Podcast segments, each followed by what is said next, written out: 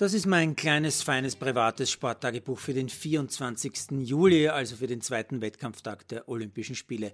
Nachdem ich relativ zeitig wach war, habe ich auch relativ viel vom Straßenradrennen der Männer gesehen und habe von Anfang an gestaunt, wie viele Topfahrer, die letzte Woche noch die größte und längste Rundfahrt, also die Tour de France, gefahren sind, jetzt auf der anderen Seite der Weltkugel die Olympiastrecke beackern. Noch dazu ist ja ein Olympiarennen extra lang, mehr als 240 Kilometer, um genau zu sein sein. Die ersten rund 200 Kilometer, da passiert allerdings nicht allzu viel, aber das ist üblich. Die Luftfeuchtigkeit ist enorm, die Temperaturen sind enorm, das Tempo entsprechend nicht ganz so enorm.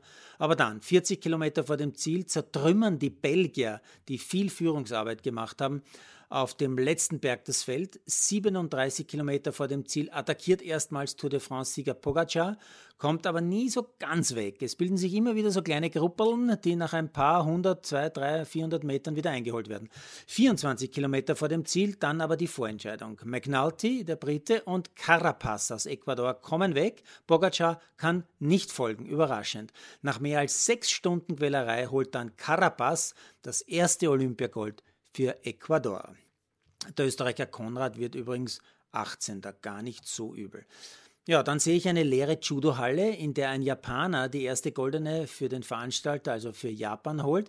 Ein Finale mit ganz eigenartiger Stimmung und ebenso eigenartigem Ende. Der Japaner gewinnt in der Verlängerung, das heißt im Judo Golden Score. Er scoret aber nicht, sondern sein Gegner kassiert genau eine Strafe wegen Passivität mehr als der Japaner. Und dann sieht man den bitterlich weinen, den Japaner aber wohl doch eher vor Glück, hoffe ich zumindest. Man hört aber nichts, außer seinen Trainer, der ihm auf Japanisch irgendwas sagt. Das ist schon sehr gespenstisch. Dann erfahre ich, dass das Pferd von Dressurreiterin Max Teurer, Namen habe ich mir nicht gemerkt, wegen eines Zahnproblems ausfällt, womit auch der Teambewerb für Österreichs Dressurteam ausfällt. Da sind also drei Pferde um die halbe Welt geschickt worden und sie können jetzt gar nicht gemeinsam starten. Dann sehe ich ein recht gutes Damenfußballspiel zwischen Schweden und Australien, in dem Schweden überraschend 0 zu 2 hinten liegt. Dann gewinnen die Schwedinnen aber doch mit 4 zu 2. Wirklich gute Partie. Teilweise sehe ich auch das 3 zu 3 von Brasilien gegen Holland.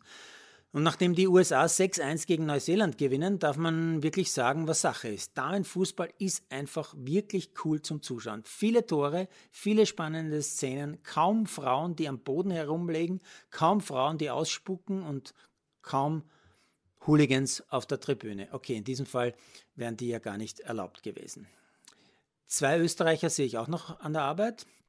Felix Auböck, der Schwimmer, der krault 400 Meter durchs Olympiabecken ist in seinen Vorläufen insgesamt der zweitbeste und verbessert seinen Rekord auf 3,43,91 und ist damit kommende Nacht plötzlich ein echter Medaillenkandidat mit der zweitbesten Zeit aller Vorläufe. Studium und Training in England dürften Aubeck also richtig gut getan haben.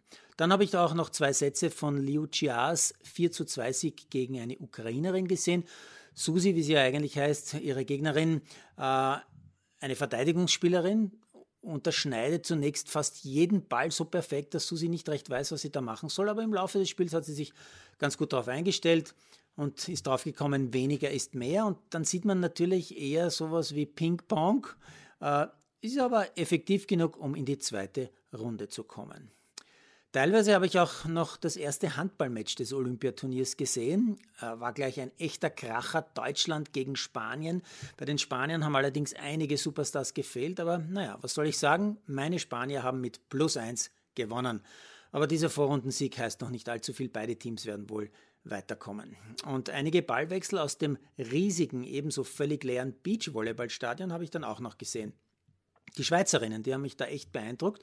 Zuerst das Duo Huberli Betschart, die schlagen nämlich die deutschen Ludwig Kosuch mit 2 zu 1 und dann noch, noch besser, Verger de Pré und Heinrich, die zwei, gewinnen gegen Sude Borger ebenfalls 2 zu 1, vergeben im zweiten Satz schon drei Matchbälle, waren also ganz, ganz deutlich besser. Und da lehne ich mich ja ganz weit raus aus dem Fenster, geschlossen natürlich, und sage, man wird Schweizerinnen im Finale sehen und ich werde weiter Olympia schauen.